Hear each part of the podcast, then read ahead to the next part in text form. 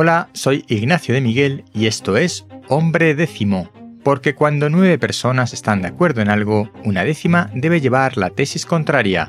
Recuerda que este podcast forma parte de la red de podcast podcastidae.com de ciencia y naturaleza. En el tema de hoy, primer CRISPR autorizado, lo que viene ahora. Es posible que ya te hayas enterado de que las autoridades sanitarias de Reino Unido han aprobado la primera terapia génica basada en CRISPR contra la anemia falciforme y la beta-talasemia, enfermedades de la sangre que afectan a la malformación de los glóbulos rojos.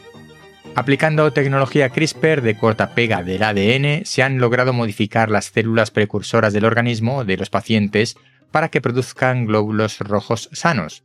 Ante esta noticia hay varias cosas que comentar. En primer lugar, que no se trata de la primera terapia génica para una enfermedad de la sangre que está aprobada, tanto en Europa como en Estados Unidos.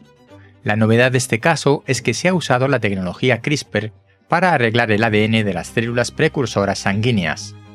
Hace unos meses escribí un artículo sobre la situación de las terapias génicas en el mundo, ya en aquel momento comentaba una de las problemáticas de estas terapias, al igual que ocurre con la nueva terapia aprobada basada en tecnología CRISPR de copia-pega del ADN, el problema es el precio. El gran reto de la comunidad científica y de las farmacéuticas desarrolladoras de estas terapias es conseguir que sean accesibles a todo el mundo. Como dice el doctor Montoliu, no hay nada peor que saber que tu hijo tiene una enfermedad mortal que se puede curar pero que no te puedes permitir la cura porque es demasiado cara. Estamos hablando de entre 2 y 3 millones de euros por tratamiento.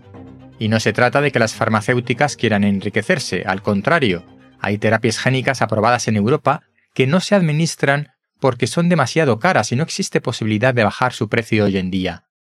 Las farmacéuticas son las primeras interesadas en aplicar estas terapias a la mayor cantidad de pacientes. Otra cuestión al respecto de CRISPR es que en los próximos años vamos a ver cómo aumentan las terapias génicas disponibles. Llegará un momento en que los ciudadanos de los países con mejor sistema de salud exigirán a sus gobiernos la subvención de estas terapias, por muy caras que sean. Para concluir con las terapias para la anemia falciforme y la beta-talasemia, recién aprobadas, decir que hay que realizar un seguimiento a largo plazo para asegurarse de que no habrá efectos adversos indeseados. Cuidado que esto no es la panacea para todo y el desarrollo de estas terapias no está exenta de riesgos. Aunque, como ya sabes, yo apuesto porque en el futuro este tipo de terapias van a curar centenares de enfermedades alrededor del mundo.